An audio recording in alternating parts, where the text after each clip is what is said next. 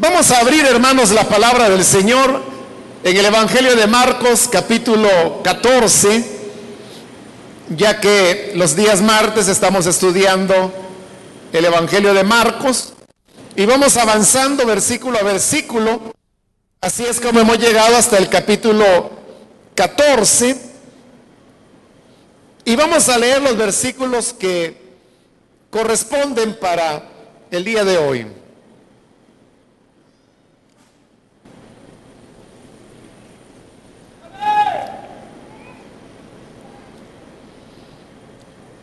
Dice el Evangelio de Marcos capítulo 14, versículo número 27 en adelante, todos ustedes me abandonarán, les dijo Jesús, porque está escrito, heriré al pastor y se dispersarán las ovejas. Pero después de que yo resucite, iré delante de ustedes a Galilea. Aunque todos te abandonen, yo no, declaró Pedro. Te aseguro, le contestó Jesús, que hoy, esta misma noche, antes de que el gallo cante por segunda vez, me negarás tres veces aunque tenga que morir contigo, insistió Pedro con vehemencia, jamás te negaré. Y los demás dijeron lo mismo. Amén. Hasta ahí dejamos la lectura. Pueden tomar sus asientos, por favor, hermanos. Hermanos, la ocasión anterior cubrimos la parte donde vimos cómo el Señor Jesús instituyó lo que ahora nosotros conocemos como la cena del Señor. Y ese pasaje terminó diciéndonos que después de haber cantado el salmo, él salió hacia el monte de los olivos. Consecuentemente, el pequeño diálogo que hoy hemos leído tuvo que haberse producido en el camino del aposento alto hacia el Monte de los Olivos, en alguno de esos puntos. Algunos han dicho que era ya subiendo el Monte de los Olivos, pero realmente es bien difícil poder afirmar exactamente dónde es que se produjo la conversación. El hecho es que se produjo. Y se produjo entre el aposento alto donde habían comido la cena de la Pascua y el monte Getsemaní que es o de los olivos hacia donde el Señor se dirige para hacer su oración. Yendo entonces en camino es cuando Jesús les dice, todos ustedes me abandonarán. Durante la cena pascual, Jesús había sorprendido a todos cuando Él les dijo que uno de ellos era quien le habría de traicionar. Ellos no pudieron entender quién era, no sospecharon de ninguno, más bien sospechaban de sí mismos, porque ellos preguntaban, ¿seré yo, Señor? Ahora, al anuncio de que hay un traidor en medio de ellos, se suma que ahora el Señor dice que, que todos, todos ellos lo iban a abandonar. Al hablar de, abandonar, en, el griego la palabra que se usa pudiera casi transliterarse como escandalizarse. Pero escandalizar eh, para nosotros, hermanos, tiene un significado, realmente tiene varios significados, ¿verdad? Porque si uno habla de un escándalo, entonces entendemos algo por eso. Pero si yo digo, estaban haciendo un escándalo, tiene otro significado. Pero si yo digo, las personas se van a escandalizar, ahí significa ya otra cosa. Y lo mismo ocurre en el griego. La palabra tiene varios significados. Que algunas veces se parecen a las del español, otras veces son iguales y a veces diferentes. Pero hay diversas maneras como eh, la palabra podía entenderse en el griego. Una de ellas es así como está traducido acá, que es escandalizarse en el sentido de abandonarlo. Otra traducción o otra manera como se entendía la palabra escandalizarse en el griego era avergonzarse. Y avergonzarse llevaba implicado el hecho de negar al Señor, que era de Él de quien habrían de avergonzarse.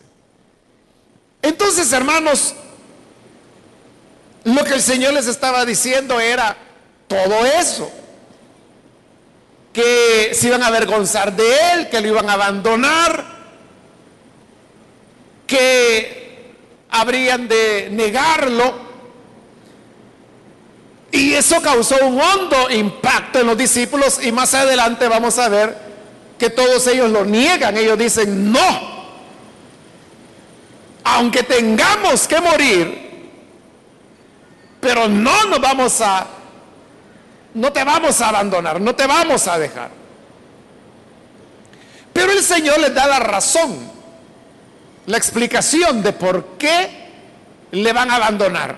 Y para eso él usa una cita del Antiguo Testamento que es tomada del profeta Zacarías.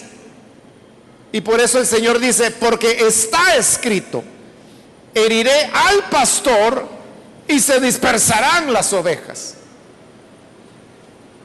Como Jesús es el pastor, el buen pastor, y es a él a quien lo van a matar.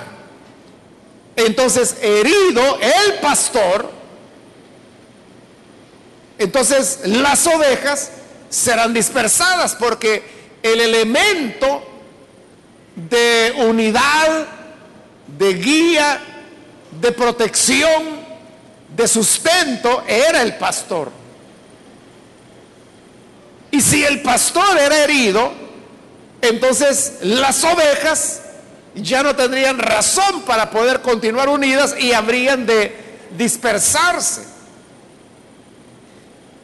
El pasaje entonces, hermanos, nos habla de cómo Satanás apunta fuerte y apunta alto. A Satanás lo que le interesa, claro, es destruir a las ovejas del Señor. Pero sabe que mientras el pastor esté allí, es algo que no lo va a lograr. Tiene que eliminar primero al pastor. Y por eso dice que heriré al pastor. Y una vez el pastor es herido, las ovejas automáticamente se dispersan. Entonces, la táctica, hermanos, de Satanás es la de apuntar lo más alto que él pueda. Y esto, hermanos, es importante saberlo, porque en una manera u otra, usted tiene alguna posición de liderazgo o de funciones que Dios le ha dado dentro de la iglesia. Es decir, que Usted puede tener privilegios dentro de la iglesia. Puede ser un líder. Puede ser un supervisor. Puede ser una supervisora. Puede ser un diácono. Puede ser una diaconisa. Bueno, puede ser, hermanos, todo aquello que coloca a una persona en una posición de prominencia. Ahí es donde Satanás dispara. Y por eso nosotros tenemos que estar conscientes que ahí es donde Satanás ataca.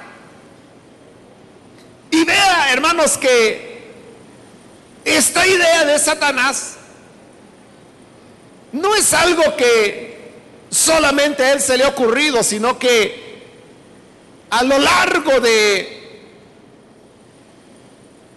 lo que el ser humano tiene de vivir y de estar haciendo guerras, que las hace desde que fue puesto sobre la tierra, ha aprendido esa clave, que la mejor manera de derrotar al enemigo es derrotando la cabeza. En el libro de los jueces, en el capítulo 13 nos narra la historia de uno de los varios jueces que Dios levantó en Israel. Este juez se llamaba Aol. Y sucedió que por el pecado de Israel, Moab los había sometido a esclavitud y a opresión. Israel tenía que pagar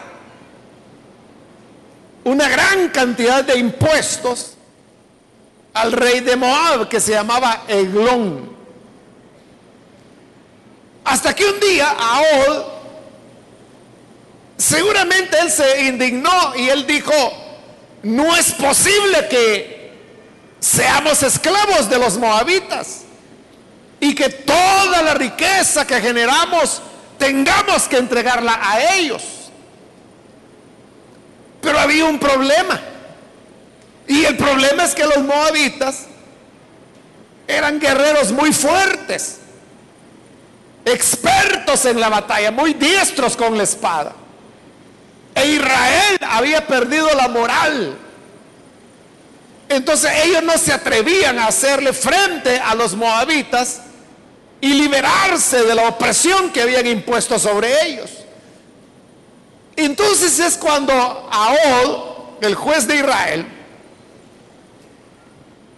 recibe una idea, o concibe más bien una idea, y la idea es que lo que hay que hacer es darle a la cabeza, cortarle la cabeza a la serpiente para poder derrotarla.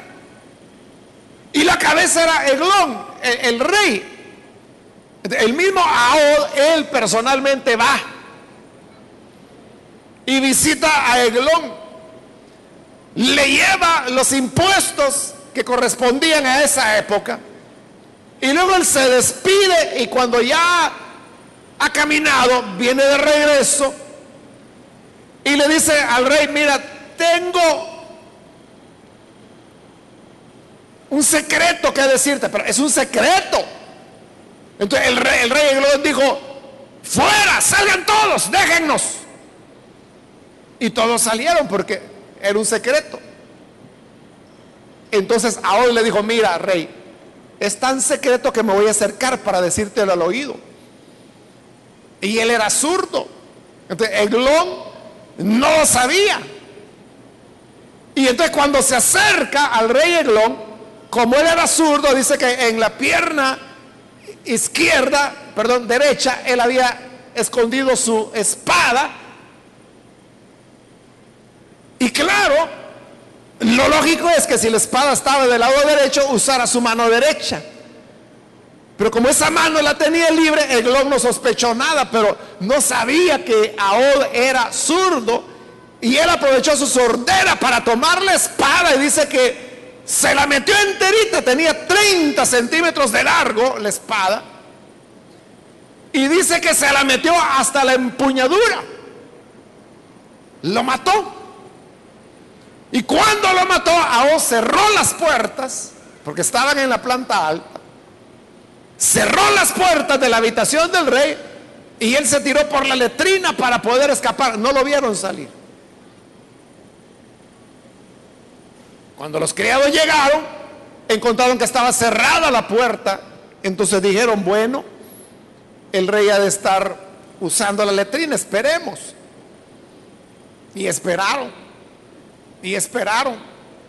Y esperaron. Y cuando vieron que no salía, comenzaron a preocuparse, consiguieron otra llave, abrieron la puerta y cuando abren la puerta se dan cuenta que Glón está muerto. El rey está muerto. Ahora había cortado la cabeza. Y ahora Aón va con el pueblo de Israel y les dice, Eglón está muerto. Así que ahora vamos y ataquémoslos.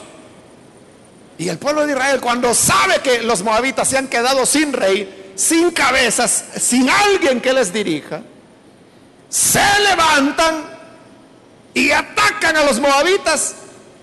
Y dice el libro de jueces que fueron diez mil guerreros valientes de los moabitas que Israel derrotó y así los vencieron en esa oportunidad. Se liberaron. Pero mire cuál fue la táctica. Darle a la cabeza. Y eso usted lo puede encontrar, hermanos, en varias batallas que se relatan en la Biblia. Siempre las personas están buscando darle a la cabeza. Y es lo que Satanás hace. Entonces Satanás lo que hace es que golpea a la cabeza al pastor, porque él sabe que al herir al pastor, las ovejas serán dispersadas. Creo, hermanos, que esa realidad nosotros la hemos vivido con otras congregaciones y personas que el, pastor de esas iglesias falla, comete un pecado, una falta. Pero ¿qué ocurre cuando eso sucede? Las ovejas se dispersan. la gente va y sale y dice, no. Bueno, hay, hay dos tipos de reacción. O tres tipos, digamos. Está la gente que no le importa, ¿verdad? Y que dice, cayó en pecado, es un sinvergüenza, pero yo no soy nadie para juzgar. Y se quedan ahí, oyendo a un sinvergüenza, como ellos mismos le dicen. Ese es un tipo. El otro tipo son aquellos que dicen, no, yo no puedo estar oyendo a un mentiroso, mejor me voy a otra iglesia. ellos buscan la sanidad de su alma. No están siguiendo un ser humano, están siguiendo el Evangelio. Pero hay otro tercer tipo de personas. Y son aquellos que cuando ven eso dicen, no, el Evangelio es una farsa. Si el pastor es así, ¿cómo no serán los demás? Se apartan del Evangelio, se van al mundo. Por supuesto que ellos son culpables, ¿verdad? Porque lo que están haciendo es malo que el fulano haya desobedecido no significa que ellos se van a ir al pecado también. Pero vea cómo la, la falta del pastor afecta a las congregaciones, las daña, las destruye. Y así es como las congregaciones se dividen o caen en situaciones de amargura, de frustración en situaciones penosas delante de otras personas, que cuando le preguntan, mire, ¿y usted dónde se congrega? Ah, yo voy allí a la iglesia Y. Entonces le dice, ah, entonces sinvergüenza igual que el hombre que está ahí. A lo mejor la persona no lo es, aunque si está ahí, pues a saber, ¿verdad? Pero la cuestión es que herido el pastor, las ovejas se dispersan. Por eso yo le decía la importancia que tiene que usted pueda cuidar su integridad. Porque, como también lo he dicho otras veces, hay más personas que están pendientes de usted que lo que usted imagina.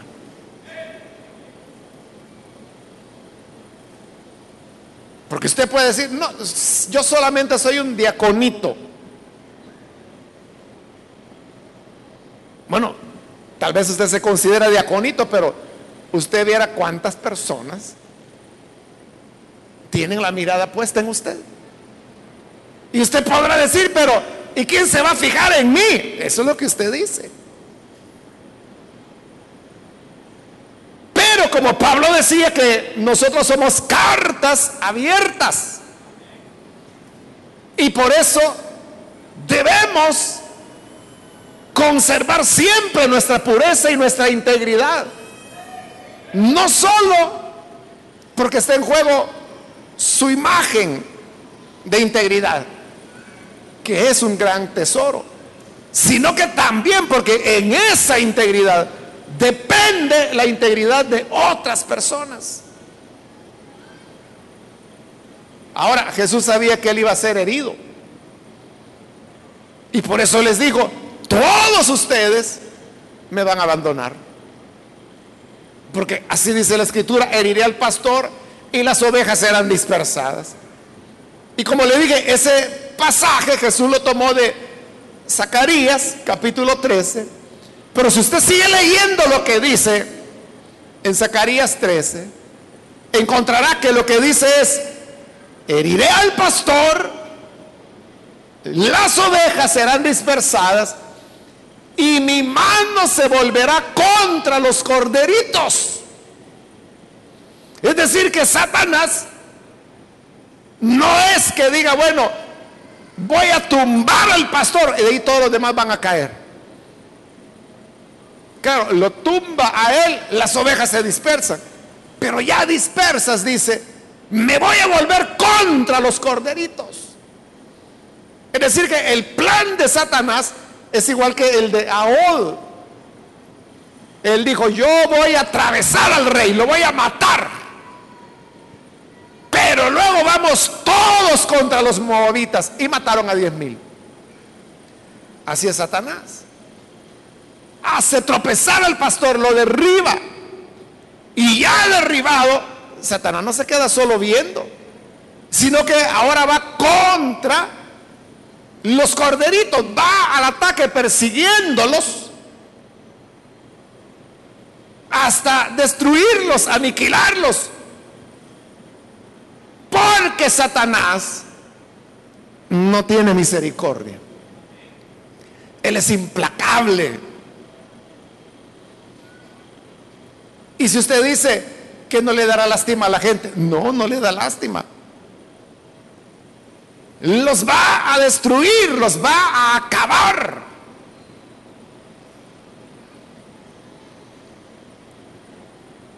Allá al final de la década de los noventas, hermanos, nuestra iglesia pasó una situación difícil también. Y dentro de los años que siguieron, o los meses que siguieron, hubo varios pastores que comenzaron a caer heridos y heridos y heridos y heridos. Y obviamente eso estaba dañando a la congregación.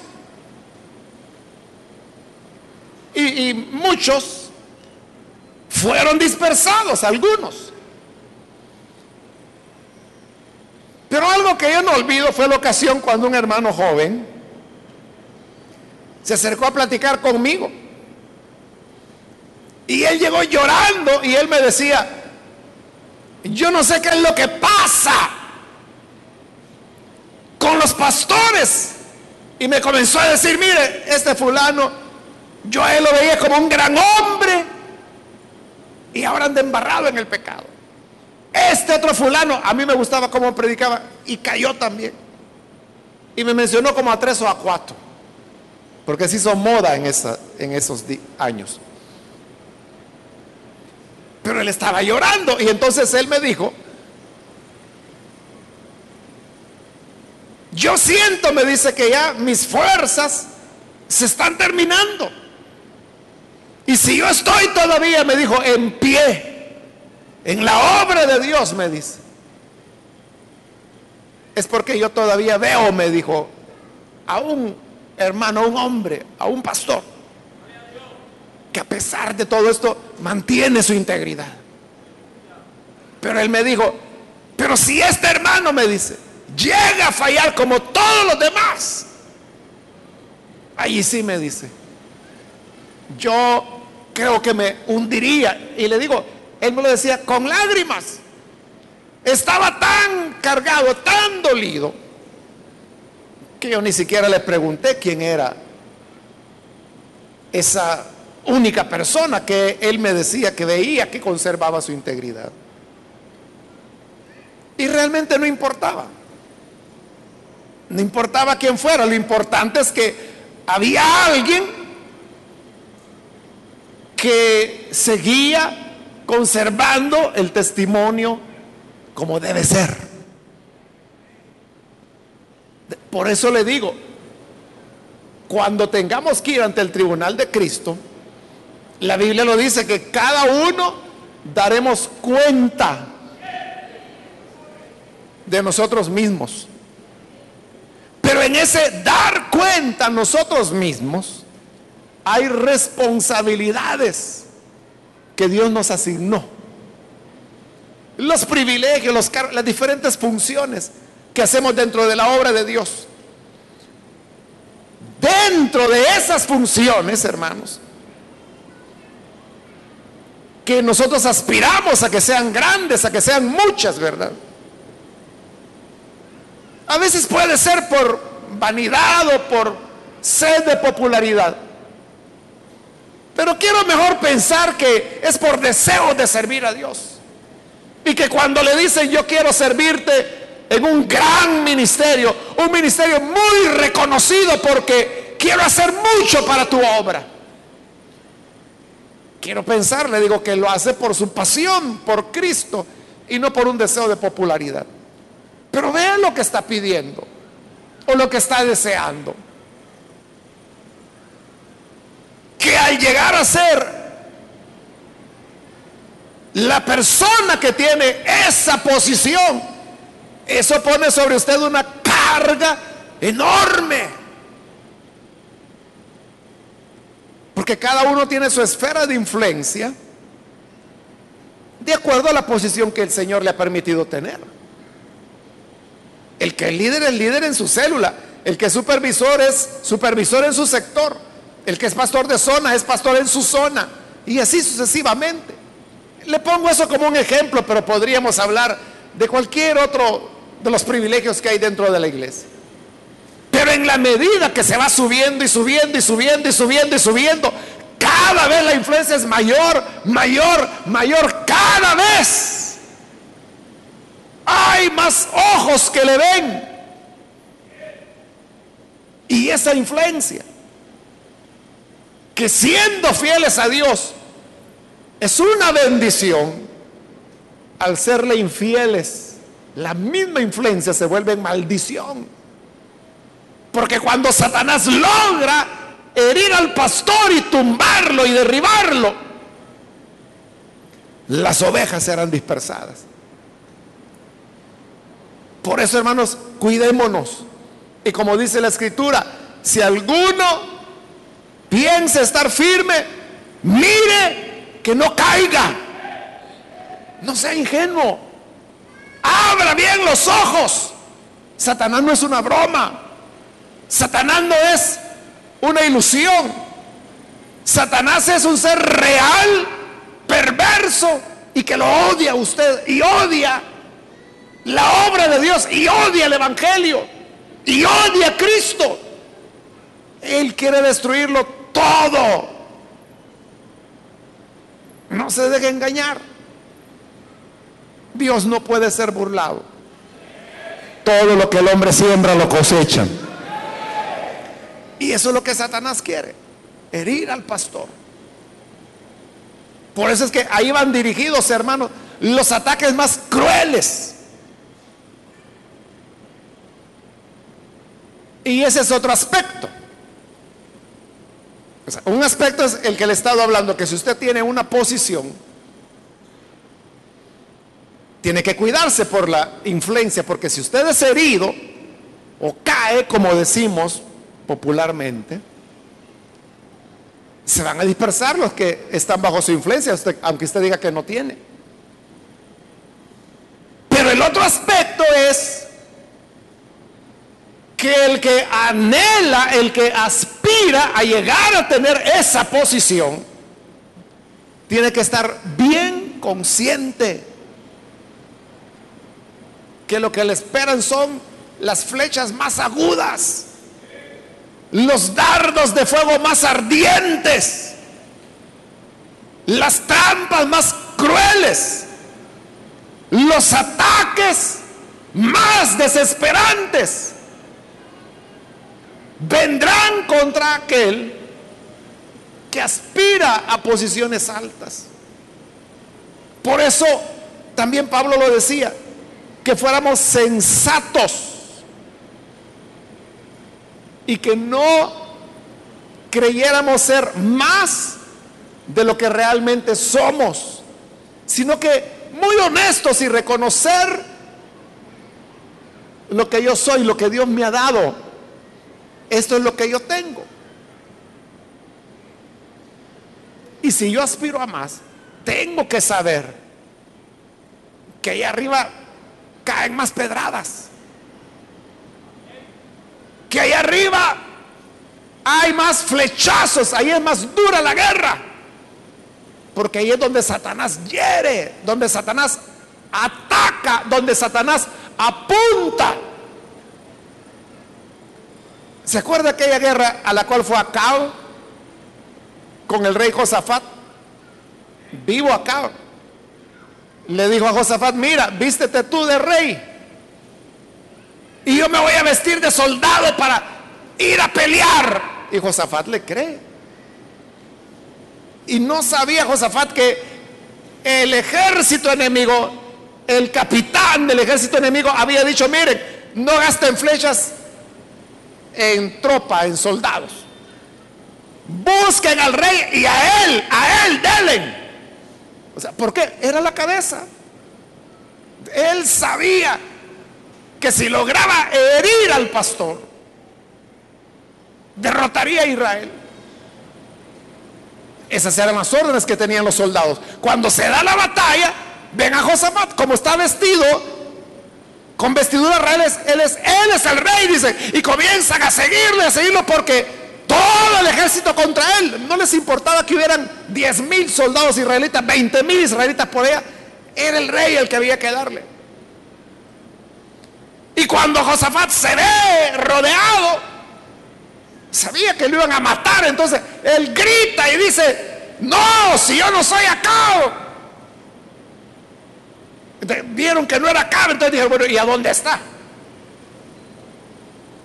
Y como acá se había vestido de soldado. A él le gustaba ser rey, pero no le gustaban los ataques que hay que enfrentar como rey. ahí andaba entre la tropa, vestido como soldado, nadie sabía que él, y se había puesto una coraza, él dijo, con esto ni un alfiler me entra. Pero un soldado enemigo por allá dijo, bueno, no voy a ir cargando flechas de regreso a casa, la voy a disparar al aire y la dispara al aire y esa flecha, hermano, va directo. Y apenas había, hermanos, una pequeña abertura en la coraza que tenía acá. Entonces él estaba uh, estirándose con un flechazo. Eso le dio la muerte.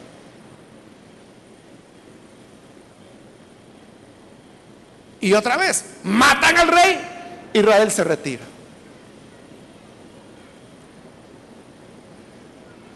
Ese es el problema, que muchos quieren ser reyes, pero no quieren los flechazos. Y eso es exactamente lo que le pasó a Pedro. Porque cuando Jesús dijo, todos me van a abandonar.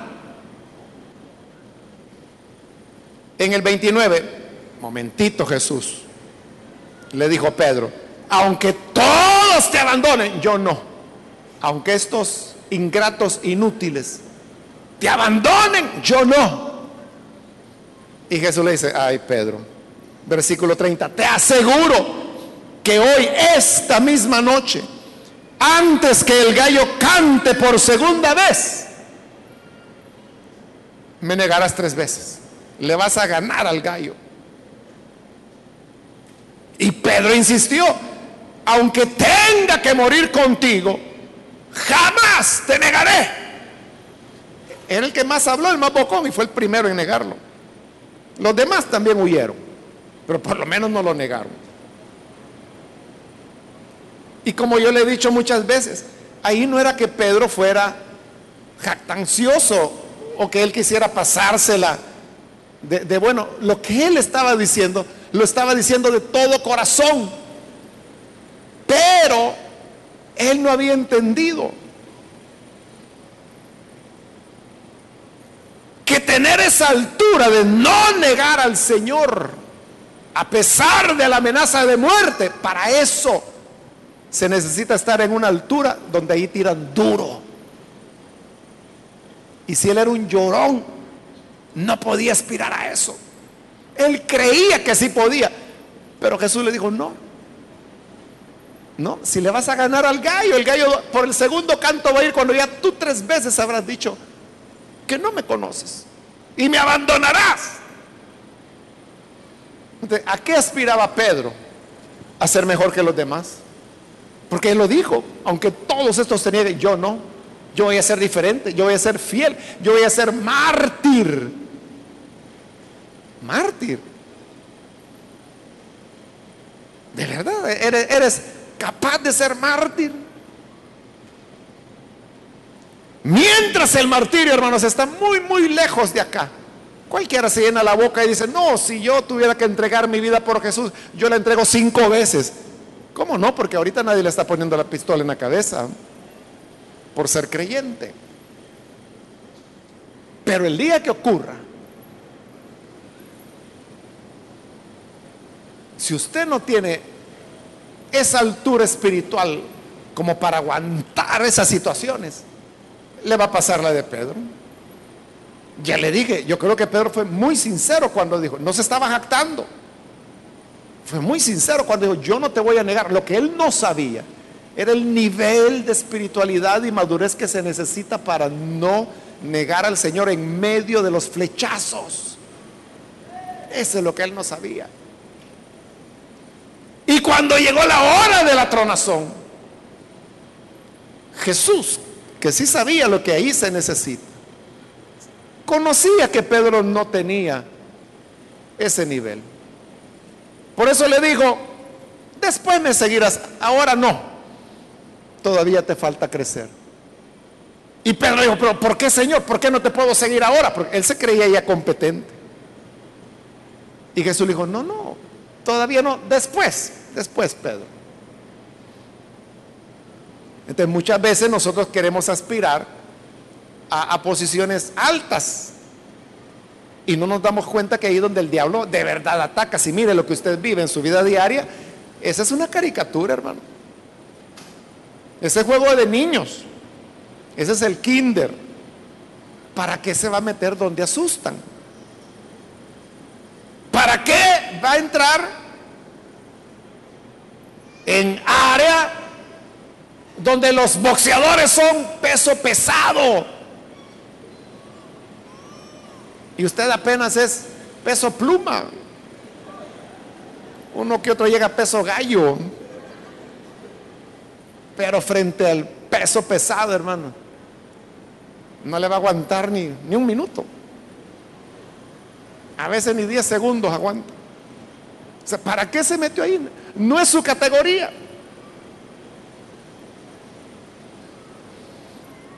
Entonces, ese fue el problema de Pedro.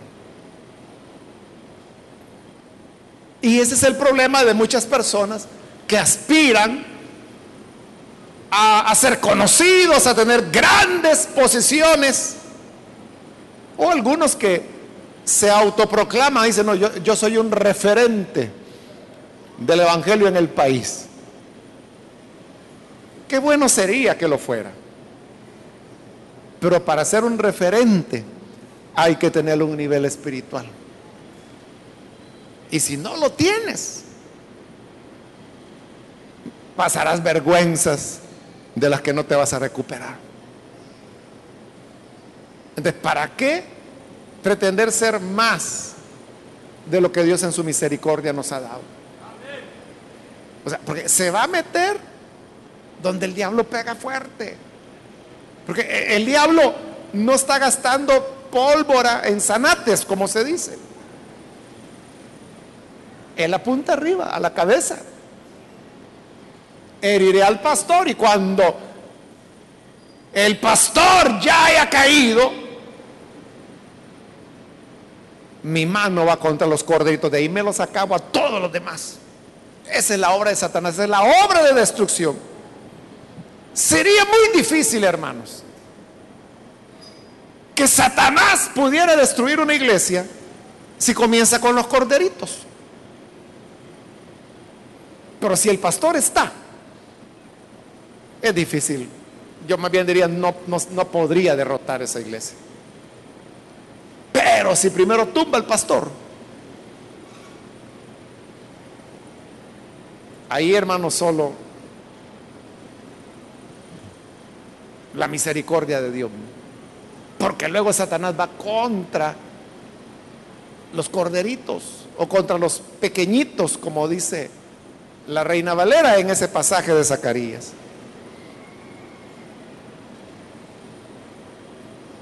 Por eso, hermanos, nosotros tenemos que pensar para que, para llegar a ciertas funciones dentro de la obra de Dios,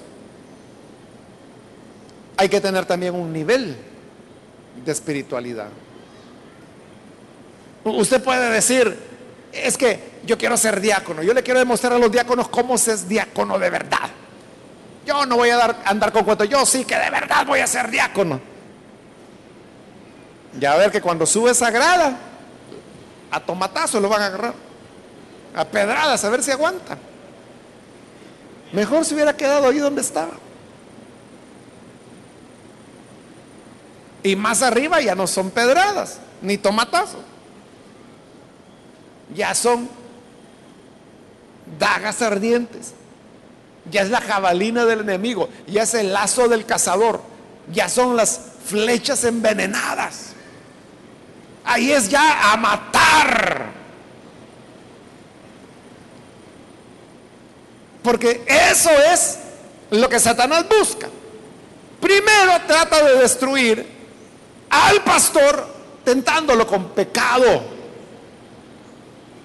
De pecado aquí, pecado allá, pecado allá. Pero si él se mantiene, no accede a la tentación, sino que se mantiene firme, entonces Satanás cambia la táctica. Y entonces busca la manera de enfermarlo. Pero si ese hombre de Dios ha entendido que Él es templo del Espíritu Santo y cuida su cuerpo, porque sabe que es el instrumento que Dios utiliza para entregar la palabra a la iglesia. Tampoco Satanás va a poderlo enfermar. Entonces, si no logró hacerlo caer en pecado, si no logró hacerlo enfermar, hoy lo que tratará es de matarlo. ¿Y cómo va a tratar de matarlo? Como sea, en un accidente, en una bala perdida, como sea. Y, así de cruda es la cosa. Sí, así es como Jesús lo dijo. Porque Satanás lo que ve es la destrucción de la obra. Y no le importa hacer lo que tenga que hacer. Quizás, hermanos, acá en nuestro medio no fue muy conocido este hermano David Wilkerson un pastor ya señor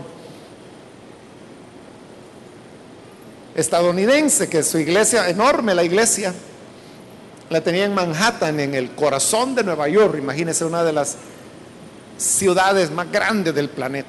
Entonces, ahí en el centro, en el en la isla de Manhattan, que es el centro de Nueva York, allí, él tenía su iglesia. Y si usted alguna vez escuchó a David Wilkerson enseñando, ese era un profeta de Dios, ese hombre, hermano. O sea, era una enseñanza que partía el corazón. Él no andaba jugando con el Evangelio. Y él falleció hace unos cinco o seis años, algo así. Pero lo curioso es que él estaba bien de salud, él estaba bien. ¿Y sabe cómo murió? Fue en un accidente. Él iba manejando su vehículo, tiene un accidente y muere. O sea, fue una muerte así de la noche a la mañana. Estaba muerto. Y aparentemente no había razones para que el accidente se hubiese producido. Eso fue, hermanos, un gran golpe y una noticia que le dio la vuelta al mundo. Pero como le digo, acá en nuestro país, quizás pues muy pocos de ustedes han oído alguna vez el nombre de David Wilkerson. Él vino a El Salvador hace como, allá en las décadas de los 90, no, no recuerdo exactamente. Porque él predicaba pastores, era pastor de pastores. En lo que era en esa época la Feria Internacional, ahí creo que fueron como 10 mil personas que llegaron, la mayoría eran pastores. Bueno, algunos dicen que eran 10 mil pastores, pero yo no creo que hayan 10 mil pastores en El Salvador, y menos en esa época, pero esa fue la cantidad de personas que llegaron a oírlo a él.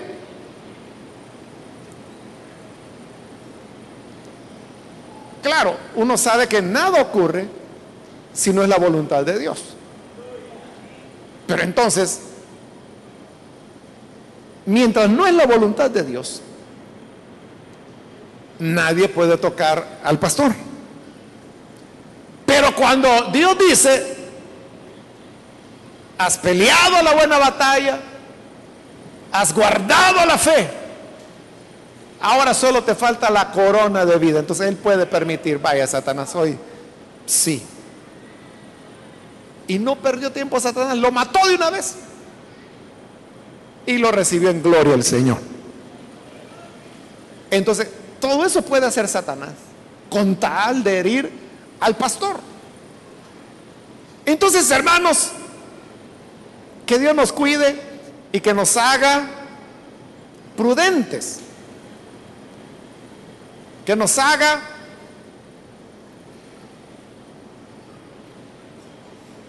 prudentes es la palabra, al aspirar nosotros a posiciones donde quizás no vamos a aguantar, pero ni el primer round. Pero que Dios nos ayude, hermanos, para que podamos mantenernos siempre sirviéndole a Él. Amén. Vamos a orar, vamos a cerrar nuestros ojos. Y yo quiero invitar, hermanos, a los amigos que todavía no han recibido al Señor Jesús como su Salvador y su pastor. Porque sabe, este pastor que es Cristo Jesús ya no puede morir. Porque Él resucitó. Y resucitó con la vida de resurrección. Y ahora Él permanece para siempre. ¿Quiere usted creer en el Hijo de Dios y recibir al buen pastor? Yo le invito para que ahí en el lugar donde usted se encuentra, se ponga en pie si desea por primera vez entregarse al Hijo de Dios. Y vamos a orar por usted. ¿Hay alguna persona, algún amigo o amiga que necesita venir para creer al buen Salvador? Póngase en pie y vamos a orar por usted. ¿Hay alguna persona? ¿Algún amigo? Hoy es el día cuando el Señor le llama. No deje pasar la oportunidad. Yo le invito para que venga y crea en el buen Salvador. También si hay hermanos que se han alejado del Señor, pero usted necesita reconciliarse. De igual manera, póngase en pie. Y venga, vamos a orar por usted. ¿Hay alguna persona, algún hermano, hermana que necesita venir? Muy bien, aquí hay una persona que pasa, Dios lo bendiga. De este lado hay una joven también, Dios la bendiga. Alguien más que necesita pasar, puede ponerse en pie. Y queremos orar por usted.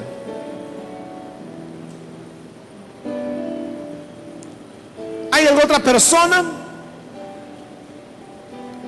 Yo le animo para que no deje pasar la oportunidad.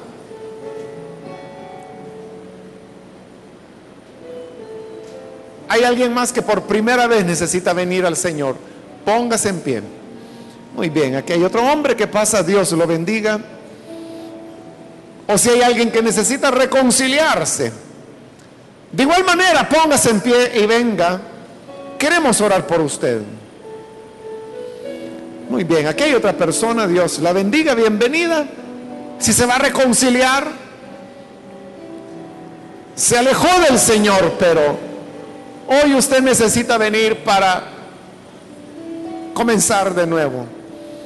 Muy bien, aquí hay un niño que pasa, bienvenido también. Alguien más que necesita pasar, venga, póngase en pie. Con toda confianza, ahí en el lugar donde se encuentra, yo le animo para que no desaproveche esta oportunidad. Voy a hacer la última invitación. Este es el último llamado. Si hay alguna otra persona que por primera vez necesita venir al Señor, puede pasar. Muy bien, aquí hay otro joven, bienvenido, Dios le bendiga. ¿Alguien más puede ponerse en pie? O si se va a reconciliar. Esta es ya la última invitación que estoy haciendo.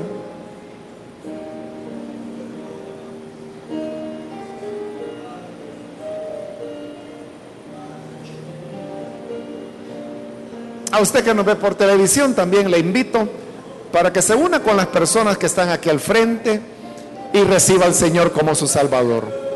Ore con nosotros. Señor, te damos las gracias por las personas que están aquí al frente, porque vienen reconociendo su necesidad espiritual. También te pido por aquellos que a través de televisión o radio están uniéndose a esta oración.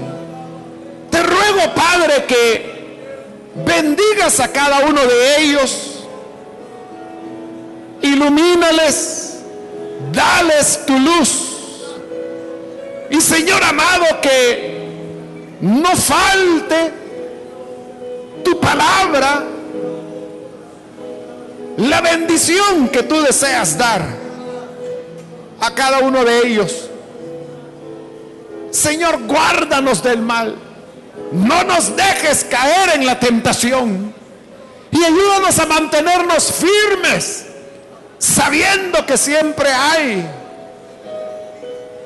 otros ojos que nos ven, otras personas que tienen su mirada puesta en nosotros. Enséñanos a ser sensatos al valorarnos a nosotros mismos y a mantenernos en fidelidad en el lugar donde tú nos tienes. En el nombre de Jesús, nuestro Salvador, le pedimos. Amén y amén.